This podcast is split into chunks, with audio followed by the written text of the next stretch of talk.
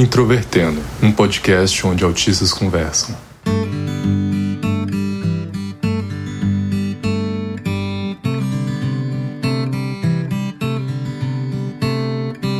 Um olá para você que ouve o podcast Introvertendo, que é o principal podcast sobre autismo do Brasil.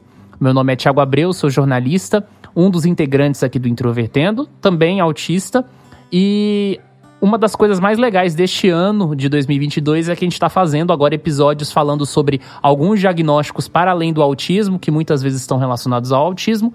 E agora nós vamos falar sobre dislexia. E temos dois convidados que são muito mais gabaritados para falar sobre isso do que eu.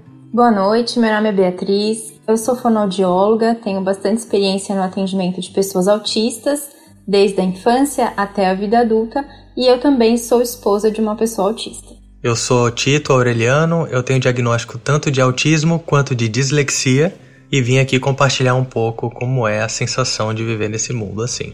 E se você está conhecendo o Introvertendo agora, seja bem-vinda, seja bem-vindo. O nosso podcast fala sobre autismo na vida adulta, principalmente, mas sobre outros temas circunscritos ao autismo.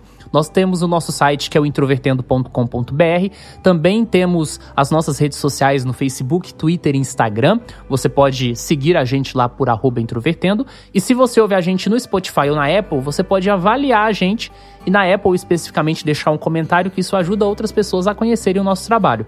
Se você ouviu Introvertendo e quer fazer com que o podcast se mantenha e, e cresça de certa forma, você pode nos apoiar no Padrim ou no PicPay. É só você seguir as regras que tem lá no nosso site. O Introvertendo é um podcast feito por autistas com produção da Superplayer and Company.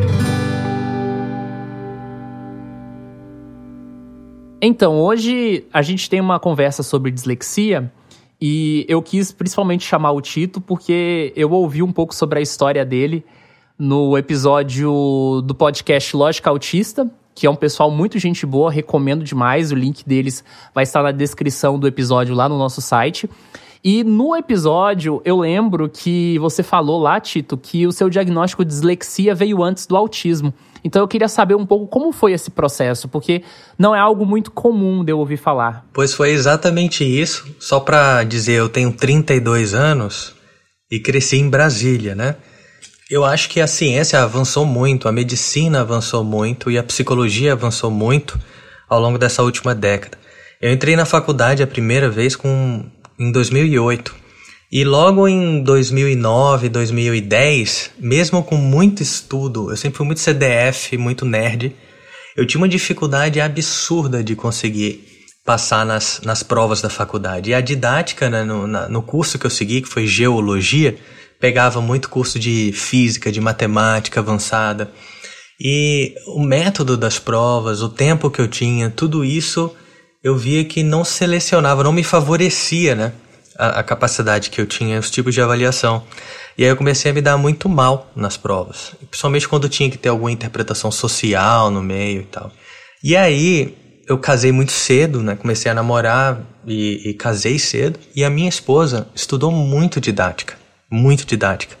E nessa parte didática, ela lembra de ter estudado, ela sempre teve um carinho, uma atenção muito grande à questão de desses transtornos de diversos assim, de aprendizado e tal. E aí ela levantou essa questão de eu ter alguma coisa. Mas eu já suspeitava com a quantidade de reprovações que eu estava acumulando, eu nunca tinha reprovado na minha vida. E às vezes eu tirava 10 nas provas. Às vezes não, eu era um aluno mediano, mas o tempo que eu estudava era para tirar 10 em tudo. Minha vida sempre foi estudar, pesquisar, fazer tudo isso. Então, eu comecei a ir atrás de profissionais que tentassem me mostrar o que é que eu tinha. Eu suspeitava que fosse.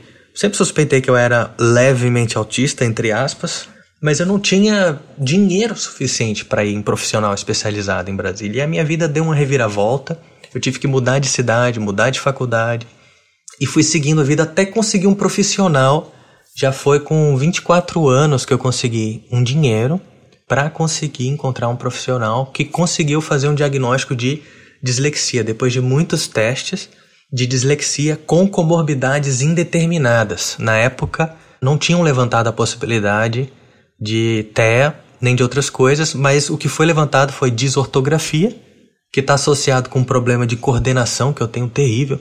Eu sou todo quebrado, cara. Eu quebrei todos os dedos da minha mão já. Caramba. E quebrei pernas subindo rocha atrás de fóssil e tudo. Isso mudou muito a minha vida, esse diagnóstico, tá? Com 24 anos eu pude começar a correr atrás dos direitos meus. Essas comorbidades indeterminadas eu, foi quando deu o gatilho de eu falar assim, cara, será que eu sou autista? Foi que a partir daí que eu comecei a procurar profissionais também. Mas aí demorei mais uns seis anos até conseguir encontrar um profissional que eu pudesse pagar, né? Porque pelo, pelo setor público que eu estava indo, fiquei em lista de espera e passei por uns três estados procurando e não consegui. Então, pelo menos a dislexia eu consegui cedo. O que me salvou na graduação foi isso. Não pela minha limitação intelectual e cognitiva, eu tenho um QI mapeado até alto, geral na cabeça, né? Mas eu preciso de um ecossistema na hora de fazer prova diferenciado para eu conseguir mostrar que eu posso, entendeu? Até o tipo de prova. Eu sou melhor escrevendo um artigo científico internacional do que uma prova comum, básica, de escrever, entendeu? Então eu, eu publiquei artigos novo na graduação, então internacionais, mas eu tirava, eu reprovava bastante. Então é incrível, né? O contraste que dava na, na dislexia. É um, é um negócio complicado. Mas a sorte que a gente tem uma profissional aqui que diagnostica as pessoas para explicar melhor. e eu acho muito interessante o que você falou, principalmente sobre o contraste de conseguir uma publicação internacional, mas ao mesmo tempo reprovar nas disciplinas. É algo que instintivamente as pessoas não conseguem explicar né, o que, que há, o que ocorre. Então, talvez algumas pessoas tenham até chegado de paraquedas nesse episódio e estejam se perguntando o que, que é dislexia. E eu acho que a Beatriz é a melhor pessoa, então, para conceituar para gente o que, que é isso. A dislexia, ela está classificada dentro dos transtornos específicos de aprendizagem, que incluem dificuldades na leitura, dificuldades na escrita ou dificuldades na matemática. Pensando na dislexia, a gente tem aí basicamente uma dificuldade na aquisição e no desenvolvimento da leitura, que pode vir associada também com dificuldades na escrita e outras condições associadas. Então, se a gente for pensar basicamente no processo de aprendizado da leitura, a gente tem, de forma simplificada, dois mecanismos principais que estão envolvidos nesse processo de leitura, que é a decodificação, que significa basicamente a gente transformar, ter contato com aquele código escrito e transformar isso em algum outro código que a gente já conhece. Então, pensando aí numa associação entre oralidade e escrita, é traduzir, decodificar aquele código escrito para um outro código que a gente já conhece. E um outro mecanismo que é o mecanismo de compreensão efetivamente do que a gente leu. Não basta só a gente traduzir aquele código decodificando, mas também compreender o que a gente leu, que daí implica em várias relações contextuais, com tudo que a gente já tem de conhecimento de mundo, tudo que a gente relaciona com as nossas experiências, para que a gente compreenda esse processo de leitura. Na dislexia, a gente tem principalmente uma dificuldade no processo de decodificação. Então, em muitos casos, a gente tem uma compreensão oral muito boa. Se alguém lê o texto para essa pessoa, a pessoa consegue compreender, mas na hora de decodificar existe uma dificuldade e que daí, consequentemente, pode gerar uma dificuldade na compreensão, porque houve essa dificuldade inicial para decodificar essa mensagem. E isso pode trazer diferentes repercussões, não só pensando em termos de leitura ou academicamente pensando na disciplina do português, mas em outras disciplinas também, porque envolvem processos de leitura e de decodificação. Então aí a gente vai ter questões muito relacionadas com o processamento de informações fonológicas que envolvem a manipulação dos sons, como é que a gente manipula mentalmente os sons conscientemente, como a gente acessa esses sons lá no nosso repertório linguístico e faz a associação desses sons com as letras, que a gente chama de associação fonema-grafema, que é associar os sons às letras. Então, tudo isso, além de uma questão de memória de trabalho, memória operacional que é a gente processar diferentes estímulos enquanto a gente está em processo, que é algo que a gente faz muito durante o processo de leitura, né? A gente faz essa associação dos sons com as letras e ao mesmo tempo a gente vai gravando, vai mantendo as palavras na nossa cabeça até a gente finalizar a leitura por completo. E aí a gente precisa resgatar o que a gente leu anteriormente e seguir nesse processo de leitura, mantendo tudo ali em stand-by na nossa cabeça até a gente finalizar o processo, para depois de decodificada toda aquela mensagem, fazer outras associações para a compreensão. Então, a leitura, o aprendizado da leitura é um processo muito complexo. Diferente, se a gente for pensar num desenvolvimento típico em relação à fala ou em relação a andar, isso acontece naturalmente no processo de desenvolvimento típico. A gente não precisa de uma instrução formal. Diferente do processo de aquisição de leitura escrita, é necessário um ensino formal para que esse aprendizado aconteça e se concretize. E aí muitas áreas cerebrais da área de linguagem precisa ser reorganizada para dar conta daqueles processos. Por isso que a gente diz que não é um processo simples. Então muitas dificuldades aí durante esse processo de aquisição podem gerar repercussões ao longo da vida da pessoa. Beatriz, eu tenho uma dúvida no seguinte sentido, né? Existem alguns diagnósticos que eles muitas vezes têm uma relação com o autismo, não necessariamente no sentido de características, mas do fato de muitas vezes estarem acompanhados dentro do quadro familiar. Às vezes tem uma pessoa que tem um diagnóstico, aí tem um familiar que tem o um mesmo diagnóstico, ou filhos e etc., como é o caso, por exemplo, do autismo e TDAH. Eu queria saber, existe uma relação entre dislexia e autismo nesse sentido? Ou alguma relação em termos de características que possam confundir as pessoas? Bom, a dislexia, como é classificada dentro dos transtornos específicos de aprendizagem, ela está associada de alguma forma mais fortemente com outros transtornos do neurodesenvolvimento, por exemplo, TDAH e autismo. O que a gente tem em relação aos estudos hoje em dia, a gente tem muito mais estudos mais concretos, estudos mais robustos, associando a dislexia com o TDAH. Isso já está muito mais esclarecido para a gente, essa relação de concorrência. Em relação ao autismo também, o que os estudos indicam é que há uma prevalência maior também de associação, mas os estudos não são tão robustos quanto aqueles que a gente tem em relação ao TDAH. Porque a gente tem um, um fator aí que pode deixar esse processo diagnóstico mais complexo, que tem a ver com as próprias características do autismo. Se a gente pensar isoladamente nos critérios diagnósticos para dislexia e nos critérios diagnósticos para autismo, eles são bem diferentes. A gente consegue ter uma clareza em relação a um ou outro diagnóstico. A questão é quando eles ocorrem, especialmente no caso do autismo, porque a gente já tem uma questão de comunicação social envolvida nos critérios diagnósticos para autismo e uma dificuldade de linguagem muitas vezes, não só em relação à linguagem falada, mas também à linguagem escrita. Por exemplo, uma pessoa que é autista e que tem uma dificuldade na linguagem, isso vai se manifestar também nos processos dela de leitura e de escrita, quando ela tem contato com mensagens implícitas, na compreensão de inferências ou no uso dessa comunicação escrita de forma social, como é que ela se reporta no e-mail para numa situação formal, de hierarquia, de chefias, etc. Então a gente tem uma dificuldade que se manifesta em relação à comunicação social, que aparece na escrita também. E aí que está o ponto, a gente diferenciar se isso é uma questão que tem a ver com o autismo e não é algo além, a gente não pensaria numa dislexia, ou tem algo aí que não é completamente explicado pelas características do autismo e a gente pensaria num diagnóstico secundário de dislexia, num diagnóstico associado.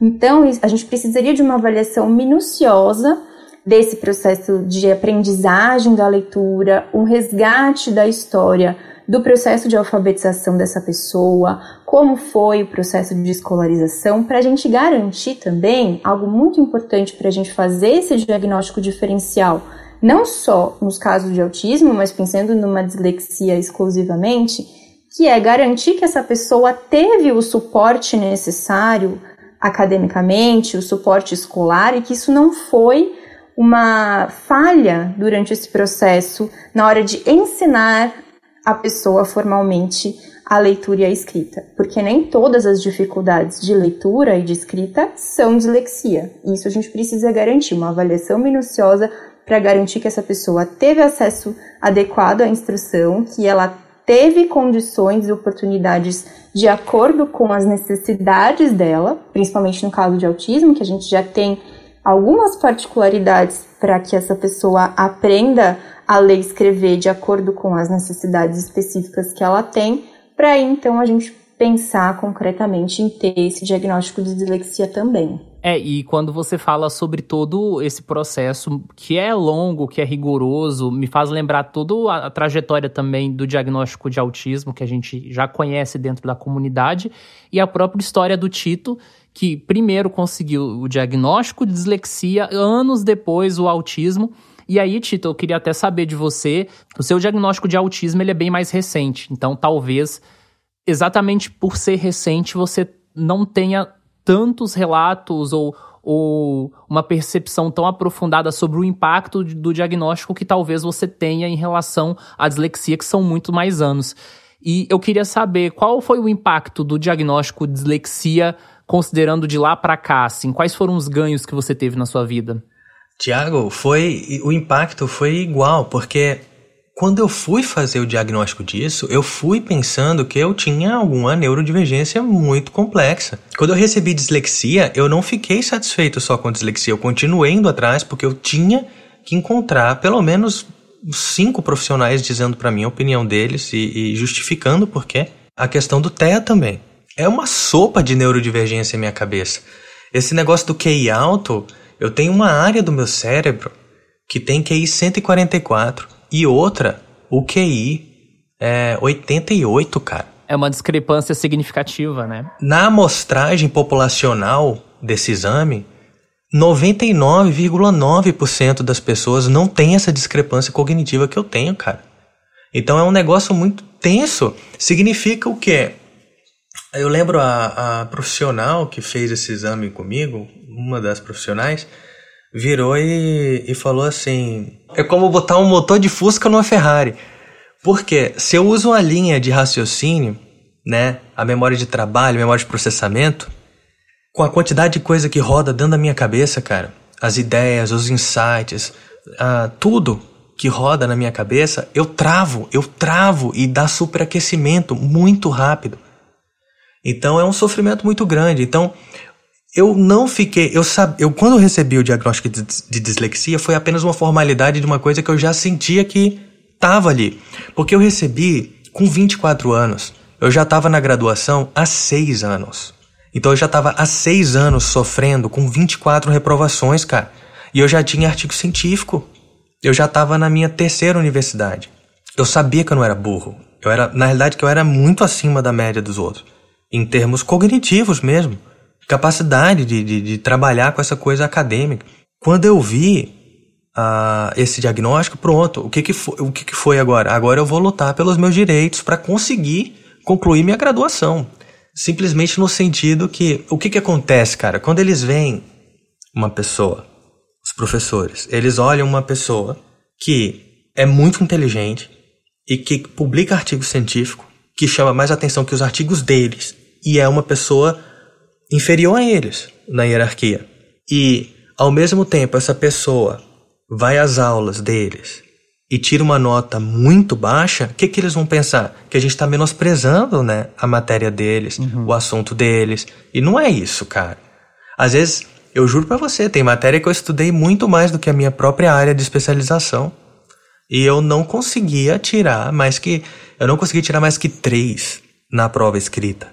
O pessoal olhava para minha escrita de mão, o pessoal acha que eu sou vagabundo, porque é uma letra horrível. Eu publiquei livro na graduação, não só artigo, eu publiquei livro na graduação. E eu não tenho, eu tenho uma escrita de uma pessoa que cresceu no meio do mato. É sério. Acabam sendo muitas contradições e. São. E, e existe esse reflexo, né, da sociedade, assim, para mim tá muito claro quando você fala, que é um processo de sofrimento, né, para a própria pessoa que não, que não se conhece nesse sentido ou que não tem uma resposta, né? E aí eu tenho até a própria curiosidade de perguntar para você, Beatriz. A gente ouve muito sobre dislexia relacionada a crianças, assim como a gente ouve muito sobre autismo relacionado a crianças. Mas quando ela é descoberta tardiamente, assim, os casos são de pessoas que têm esse histórico, que nem o Tito, por exemplo, está trazendo? Sim, é bem interessante e existem relatos assim também de bastante sofrimento durante o período escolar, dessas discrepâncias, muitas vezes desempenha muito bem em determinadas atividades e em outras tem bastante dificuldade, especialmente quando tem algumas avaliações mais tradicionais ou um modelo curricular mais tradicional, gera muitos conflitos, porque normalmente são pessoas que são muito criativas, que gostam de se expressar muitas vezes, não necessariamente têm uma dificuldade para se expressar, mas que têm essas questões quando existem processos de avaliação mais formal.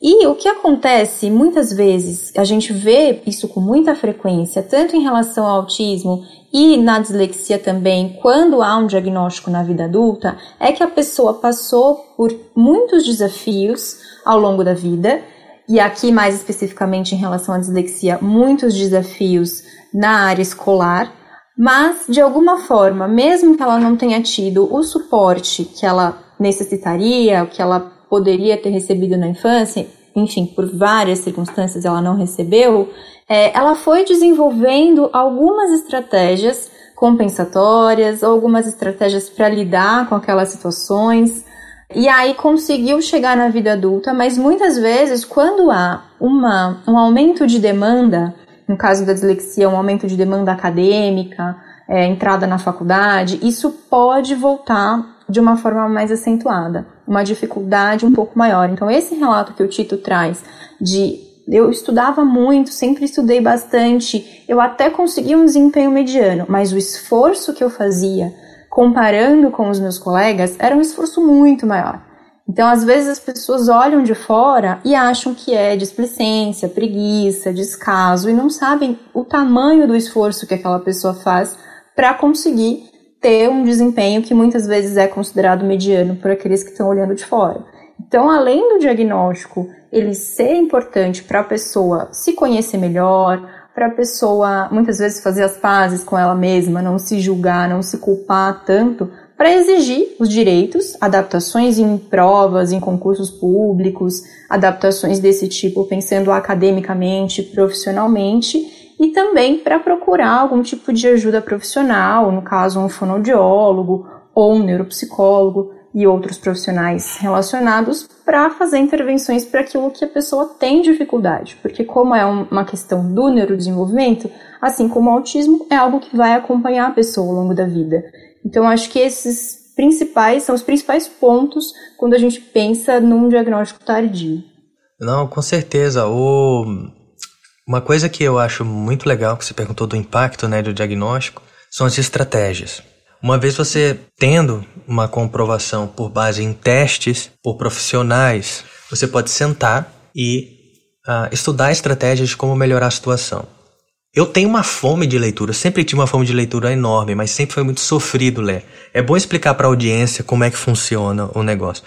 Eu pego um livro físico, eu adoro o cheirinho, eu adoro tudo, adoro ler. Eu olho as letrinhas, elas ficam dançando, cara eu preciso de botar uma régua, um cartão, alguma coisa para ficar olhando a letrinha assim. E quando a letra ela é muito é, o espaçamento das linhas é muito pequeno e a fonte é menor do que 11 no livro, tipo aqueles livros pocketbook, ali é um pesadelo para mim. Então, esse tipo de leitura é uma leitura que desprivilegia um cara feito eu. Eu vou sair perdendo com colegas que não têm esse negócio. Agora, uma coisa que na academia me favoreceu é que você pode ler digitalmente um PDF e você aumenta o tamanho da letra, aumenta o tamanho da tela, usa o marca-texto digital. E aí, ó, é um artigo após do outro, sabe? É bem mais rápido. E outra coisa que veio com o diagnóstico, sabendo isso que a, a Beatriz falou, eu também, na época, tinha recebido essa sugestão da, de perceber que minha audição era muito boa. Eu não precisava dos olhos necessariamente. Então eu passei a escutar documentos e ouvir livros. Então, um cara que lia, sei lá, um, dois livros por mês. Passei a ler, sei lá quantos livros na época, de tanto audiolivro que dava, com possibilidade de escutar em outras línguas também, gratuitamente no YouTube, tá? Tem áudios livros que você pode ler. E tem programas, o aparelhinho aqui que eu, que eu uso é um Kindle, que tem vozes muito boas. Gratuitamente ele lê para você, você baixa o livro lá. É, tem muito livro gratuito apostila, artigo científico, ele lê, você escolhe a voz, ele lê para você, você bota a velocidade que você quer. E aí com isso, cara, você consegue se equiparar com colegas ou até passar um pouquinho, né? Porque você consegue fazer isso, por exemplo, enquanto você está fazendo exercício, lavando louça, dirigindo. Enquanto você está fazendo uma outra tarefa, você pode estar estudando, você pode estar lendo um livro, então se atualizando sobre um assunto. Então, trouxe essa possibilidade para minha vida de utilizar outros sentidos e outras técnicas para superar esse problema, né? Então me ajudou muito na carreira, muito mesmo. Ah, interessante, interessante. E Beatriz, considerando que haja, né, gente que esteja ouvindo introvertendo, considerando que uma parte significativa da nossa audiência são autistas, e a pessoa esteja ouvindo e pensando, será que eu tenho dislexia? Qual é o profissional adequado a se procurar num caso assim? Então, o fonoaudiólogo, ele é um profissional que trabalha com questões de linguagem, tanto linguagem oral quanto linguagem escrita. Como a dislexia ela tem muita relação com essa questão do processamento fonológico, uma avaliação fonoaudiológica seria muito indicada, muito importante nesse processo que às vezes vai ser multiprofissional. Um neuropsicólogo pode ajudar muito, porque tem muitos testes também para a gente conseguir entender o funcionamento global, pensando na, em aspectos cognitivos, de atenção, de memória e de linguagem. Então, basicamente, uma avaliação com um fonoaudiólogo e um neuropsicólogo seria muito interessante para a gente tentar compor esse diagnóstico de dislexia. Muito bom, muito bom. Tito e Beatriz, muito obrigado pela participação de vocês aqui no Introvertendo. E eu queria que vocês falassem, então, onde as pessoas podem encontrar o trabalho de vocês, saber um pouco mais. Fiquem à vontade para falar um pouco sobre o trabalho de vocês, as suas páginas nas redes sociais. Eu produzo conteúdo nas redes sociais, no, no Instagram, arroba paradoxa, autismo. Lá vocês podem encontrar os conteúdos que eu falo, especialmente sobre autismo, junto com o meu esposo Cristiano, que também é fonoaudiólogo e é uma pessoa autista. E eu, Tito, não tem muitos Titos aurelianos aí, então se você colocar meu nome na rede, em qualquer lugar, uh, nessa parte de paleontologia, de, de estudos de fósseis, de dinossauros, essas coisas, você vai encontrar. Eu sou diretor de um estúdio chamado Colecionadores de Ossos. A gente tem um canal, eu e minha esposa, que também é paleontóloga. E a gente fala de tudo, de fósseis, geologia, paleontologia, biologia, e mostra as expedições, pesquisa de laboratório, tudo.